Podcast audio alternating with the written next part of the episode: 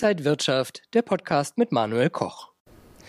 Omikron, die neue Corona-Variante, hat auch die Börse fest im Griff. Im Wochenvergleich hat der DAX zeitweise 900 Punkte verloren, die dann zwar auch wieder stückweise aufgeholt, doch die Unsicherheit ist groß. Haben wir vor einer Woche über ja, die Jahresendrallye gesprochen und mögliche 17.000 Punkte für den DAX, geht es jetzt eher darum, die 15.000 Punkte zu halten.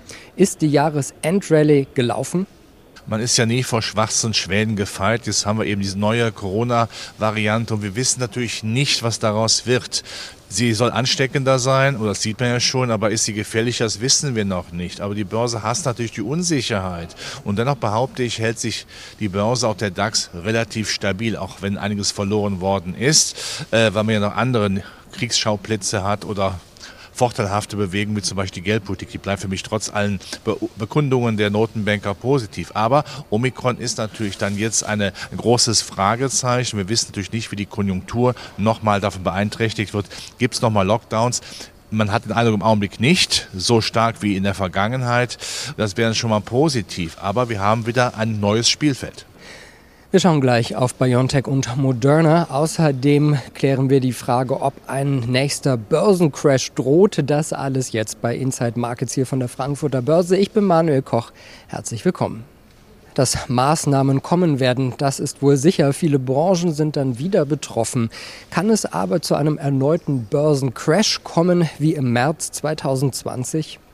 Ich glaube nicht an Börsencrash, weil wir sind jetzt hart gesotten. Wir haben jetzt schon lange ja dieses Thema Corona und äh, die Börsen haben es ja irgendwann auch dann einfach verdaut, könnte man sagen. Und wir haben natürlich auch eine Notenbankpolitik, die immer dann, wenn es ja zwickt und zwackt, sagt, dann finanzieren wir eben Konjunkturprogramme, damit eben die Konjunkturlaune von Konsumentenunternehmen nicht so arg leidet. Das würde man wieder machen, käme es denn zum Ärgsten, denn man weiß, wenn man das dann laufen lässt, die Aufräumarbeiten am Ende, das haben wir 2008 bei der Finanzkrise gesehen, die sind viel, viel teurer, hat mit Stabilität nichts mehr zu tun. Das muss man auch dazu sagen. Aber heute geht es um die Stabilität der Finanzwelt und das wird die Aktienmärkte dann wieder, wieder äh, stützen. Das sehen wir ja auch, ja, dass im Grunde genommen der Aktienmarkt ja nicht wirklich dramatisch runtergehen will.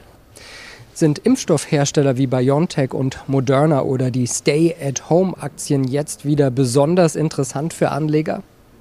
Es gibt ja immer die Sonderthemen, natürlich gerade in der Biotechnologie faszinierend. Ja, die Umsätze gehen ja massiv nach oben von BioNTech und Moderna, aber gerade in der Biotech-Branche schaut man natürlich auch auf die Zukunft. Wie ist die Pharma-Pipeline? Ist die gut gefüllt? Man weiß, dass ja dieser mRNA-Impfstoff ja sowas wie ein Highway ist, eine, eine Straße, auf der man auch andere Krankheiten bekämpft werden könnten. Krebs zum Beispiel, das wäre natürlich auch ein Megathema.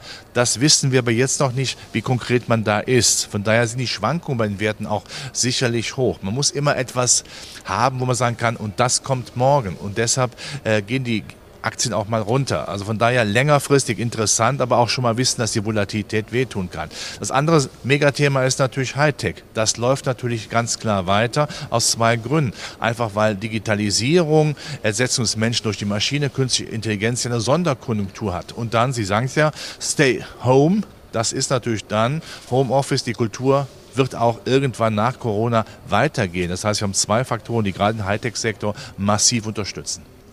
Und wie ist das mit den Corona-Verlierern wie den Airlines, zum Beispiel Lufthansa? Jetzt erst recht interessant oder jetzt erst recht die Finger weglassen?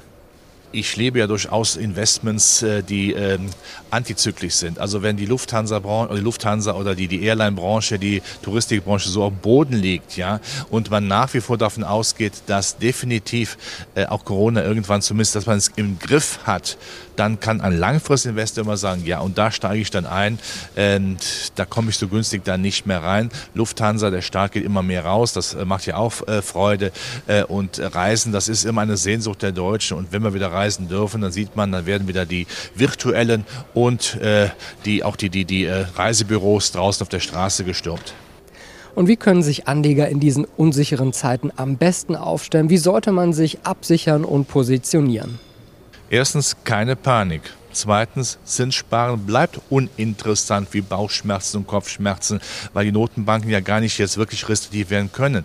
Drittens, die Branchen sich ausschauen, die immer noch Megathemen sind. Das ist die Hightech-Branche, das haben wir besprochen.